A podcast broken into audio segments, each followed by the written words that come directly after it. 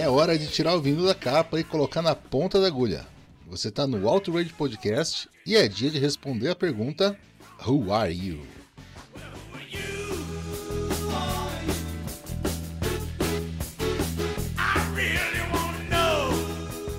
Olá, amigo ouvinte, eu sou o Valese e essa é a série do Auto Radio, onde vamos apresentar as discografias de artistas que merecem, contando um pouco da história de cada um deles através dos seus álbuns. As mariposas, quando chega o frio, fica dando volta em volta da lâmpada pra se esquentar.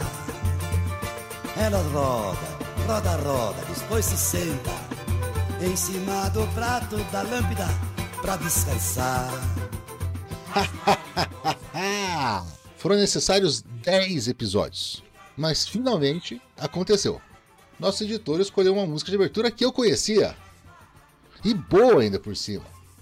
Tá certo que associar o álbum Fly on the Wall com As Mariposas do mestre Adoniran Barbosa chega a ser meio fora da casinha, mas pelo menos o som foi de altíssima qualidade. Se você por acaso conheceu o que foi usado para abertura desse programa aqui, escreve pra gente no Twitter, arroba Podcast ou no arroba. Vai que surge outra coisa legal, né?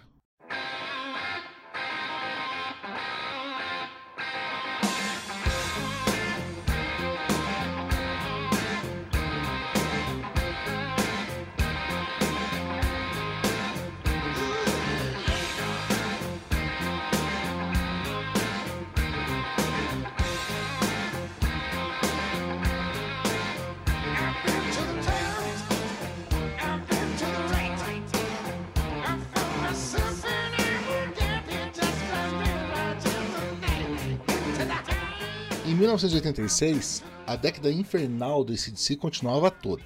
Fly on the Wall, o álbum anterior, tinha sido bastante detonado pela crítica, e os irmãos Young estavam realmente perdidos em relação aos rumos da banda. A salvação veio através de um empresário com um nome improvável: Stuart Young. Sério, isso mesmo. Na banda dos irmãos Angus e Malcolm Young, que começou o sucesso através da produção do mais velho George Young, a ressurreição apareceu na forma de um empresário inglês de meia idade que já tinha trabalhado com Emerson Lake Palmer nos anos 70 e recentemente tinha ajudado outra galera a fazer sucesso.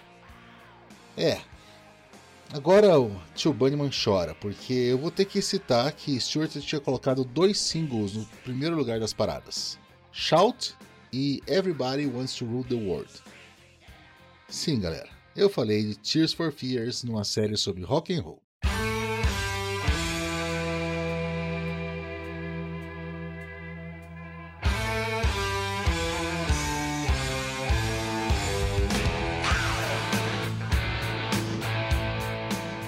Mas Stuart queria trabalhar com uma banda de verdade. Então, quando um encontro fortuito num hotel nos Estados Unidos o colocou na frente a frente com Malcolm e Angus, ele respondeu à pergunta de se queria ser empresário da banda com ah, a gente nunca trabalhou junto. Vamos ficar três meses em experiência e ver o que a gente acha. Se depois desse período vocês quiserem que eu continue, vocês começam a me pagar. Faz uma proposta que acharem justa e eu, se tiver ido com a cara de vocês, aceito era o suficiente para entrar no grupo, quebrando a grossa barreira de desconfiança dos músicos. Eles iam acabar ficando 10 anos juntos. As duas primeiras jogadas de Stuart foram geniais e decisivas. Ele ficou sabendo que Stephen King queria entrar em contato com esse DC para que fizesse uma música para o seu filme Comboio do Terror, baseado num conto dele. Os empresários do escritor até tinham tentado fazer ele desistir da ideia, mas King era muito fã de rock e da banda. Stewart conseguiu o contrato e também conseguiu que George Young voasse da Austrália para produzir a canção. Who Made Who se tornou um sucesso tão grande que acabou dando nome ao álbum inteiro, utilizado na trilha sonora. Com algumas instrumentais inéditas e grandes sucessos dos álbuns de ouro do ACDC, acabou funcionando como se fosse um Greatest Hits, e devolveu o nome da banda para os noticiários. Os quatro Youngs não quiseram perder tempo e foram para os estúdios Miraval, no sul da França, gravarem Blow Up Your Video, seu 11 álbum de estúdio, lançado em janeiro de 1988.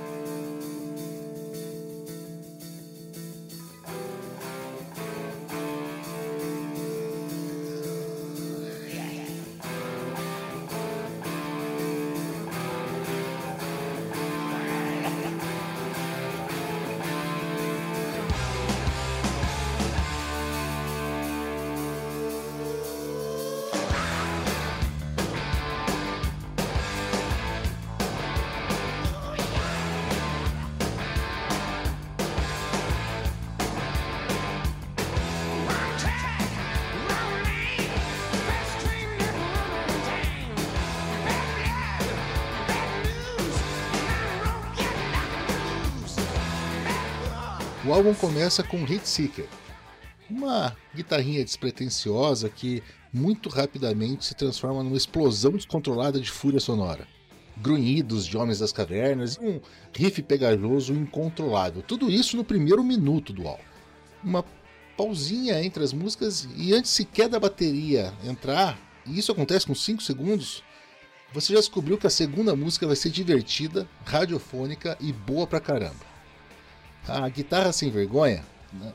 não, eu não tô falando da qualidade, eu tô falando da malícia dela, que permeia toda a música, a batidinha quadrada da caixa, o formato anos 50 da estrutura da música, inclusive do vídeo também, o clipe da música, ele é, é lascivo, ele é uh, malandro. Tudo isso faz de That's the Way I Wanna Rock and Roll um sucesso imediato. Daqueles que te dão vontade de largar o emprego e sair à toa pelo mundo. De repente, chega Mean Streak e... Peraí! Isso é um baixo dançante? Um groove? Um coro no meio do verso? Olha só que interessante! Dizem que todas são iguais ainda por cima, né? O legal dessa música, para quem é fã do Auto Radio e gosta de automobilismo também, é que você ouve em um certo momento o Brian Johnson falar daquele país onde a gente tem corrida como Abu Dhabi. Depois vem Goes On, que é uma filha dos anos 80. Desde a maneira que o Brian Johnson produz os vocais até a ponte no meio do refrão. Parece para mim que faltou um pouquinho de energia nela para ela ficar boa de verdade e Kissing Dynamite fecha o lado A bem genericamente. O, baixo e a bateria estão bem desaparecidos nessa música aqui, Malcolm faz praticamente tudo sozinho. Virando o lado do disco, somos recebidos com Nick of Time, em um clima bastante interessante até o verso começar de verdade. Uma música mais recheada que o normal, com bastante vocal, com viradas na batida, um refrão maravilhoso, um refrão de filme, que chega quase à beira de se tornar romântico, um tesão de música. Something for Nothing nos joga de novo na safadeza, né? Naquele gingar malandro, no duplo sentido. Uma música de cabaré, daqueles onde você entra e já sabe de imediato que não vai conseguir andar na lei lá dentro, né? E então, Rough Stuff, mais uma música que tocaria na rádio, fácil de assimilar, com o estacato característico da banda. Divertida, pouco inspirada, tá certo, mas tem uma bela conversa entre o solo do Angus e a bateria do Simon. A maior e mais pesada música do disco é Choose Up, com 5 minutos e 19 segundos. Ela também me remete direto para os anos 80, uma coisa mesmo White Snake, mesmo Bon Jovi, sabe? Hoje ela soa um pouquinho ultrapassada, mas uma segunda ouvida te mostra que ela foi muito bem trabalhada. Fechamos com This Means War, acelerada, apressada, dispensável. O break antes do refrão é um tanto quanto constrangedor, eu confesso.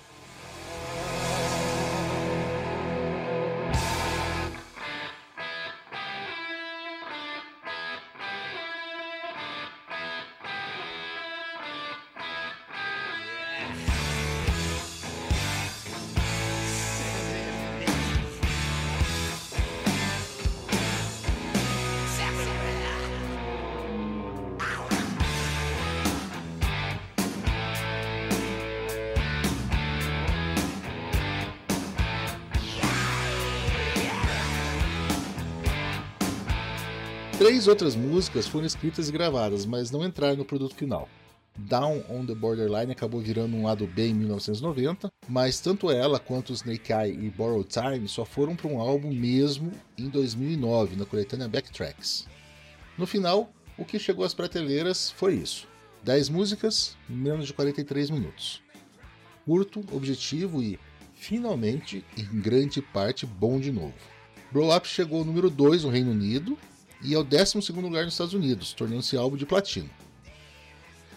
A capa que mostra Angus explodindo uma tela de televisão, daquelas de tubo, claro, né? Estamos falando dos anos 80, já é a maior pista de que a banda estava percebendo que precisava estar na MTV para voltar a ser relevante. Os vídeos promocionais, os shows mais arrumados, o Stuart conseguiu finalmente convencê-los a botar o guitarrista num uniforme escolar de veludo, ao invés dos trapos que ele usava desde sempre. Mas tudo isso gritava. Ei, molecada, ó, a gente tá ficando velho, mas a gente ainda faz um som legal, tá bom? Aliás, Além de velho, o Malcolm estava ficando doente. O seu alcoolismo se tornava um problema cada vez maior e as brigas com o caçula, totalmente abstêmio, aumentavam em frequência e intensidade. Não era raro ver os dois de olho roxo. Percebendo que ele ia acabar tendo um fim igual do antigo vocalista, o líder da banda resolveu tirar um quase um ano sabático e não participou de toda a parte americana da turnê do álbum. O escolhido para substituí-lo foi. Tchan, tchan, tchan. Outro Young. Verdade. Steve, filho do irmão mais velho da dinastia, foi escalado e quase ninguém percebeu. Parecido com o tio, e o Malcolm fez da invisibilidade a sua marca nas apresentações ao vivo, ele era um cara totalmente low profile, né? era muito difícil para alguém da plateia descobrir que não era o Malcolm ali em cima. Aliás, uma boa parte das resenhas feitas pelas rádios e jornais dos locais onde eles tocavam também não percebiam a diferença. E muita gente ia pedir um autógrafo para guitarrista e o, Steve acabava escrevendo Malcolm Young e passava direto isso. Ao final das contas, ao contrário de Back in Black, onde a banda encontrou seu maior sucesso saindo das cinzas da morte de Bon Scott como se fosse uma fênix explodindo, agora a impressão que a gente tinha era de um paciente que ficou à beira da morte e muito tempo no hospital. Eles ainda traziam sequelas, estavam mais devagar e iam precisar de fisioterapia, mas definitivamente tinham sobrevivido. O pior já tinha passado e o ACDC ia continuar mas teria que ser sem o seu baterista. Simon Wright, aos 26 anos, tinha se cansado de fazer a cozinha para o brilho de Angus e não pensou duas vezes depois de ter sido chamado para gravar um álbum com o ex-Black Sabbath Ronnie James Dio. Mas o substituto dele vocês só vão saber no próximo capítulo.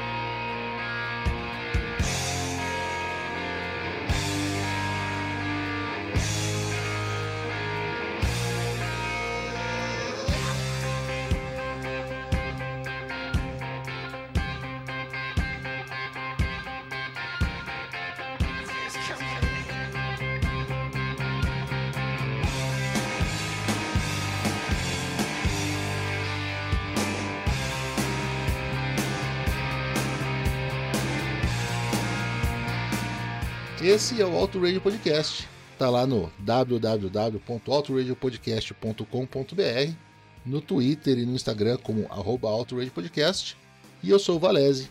Você me encontra no Twitter, CEValese, e no Boletim do Paddock. Ah, e também no grupo do Telegram do Auto Radio Podcast, que é igualzinho Curva de Rio. Tudo que é tranqueira para por ali, viu? Um grande abraço e até o próximo episódio.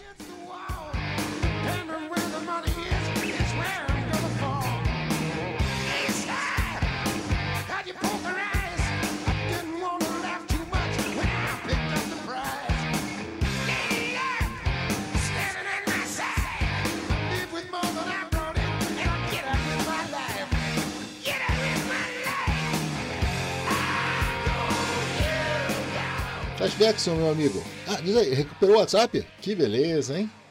Diz aí o número para quem quiser pedir um som para você então. Vai que a pessoa até aparece no radio alto. É isso aí, seu Valéria, mas eu perdi de novo esse número aí, perdi, quase perdi aí o, o, meu telefone também. Eu tô desistindo de ter esse número aí, viu? Vocês que me desculpem.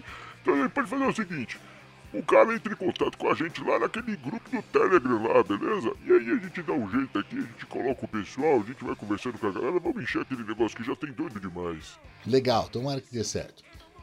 Enquanto isso, vamos deixar o pessoal aqui com Who Made Who, que não tá no álbum de estúdio, mas precisa ser tocada.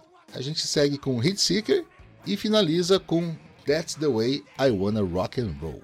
O Made Who é sensacional. Who é a pergunta que antecede Who Are You? Oh, não, já não sei mais nada. Mas vamos subir, vamos subir, vamos subir.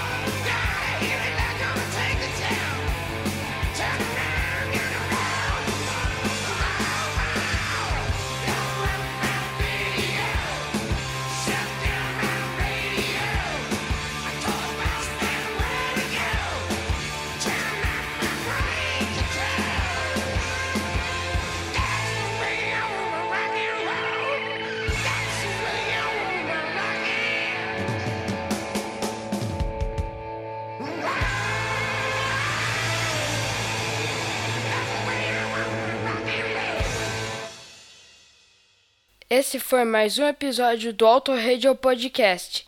Tchau!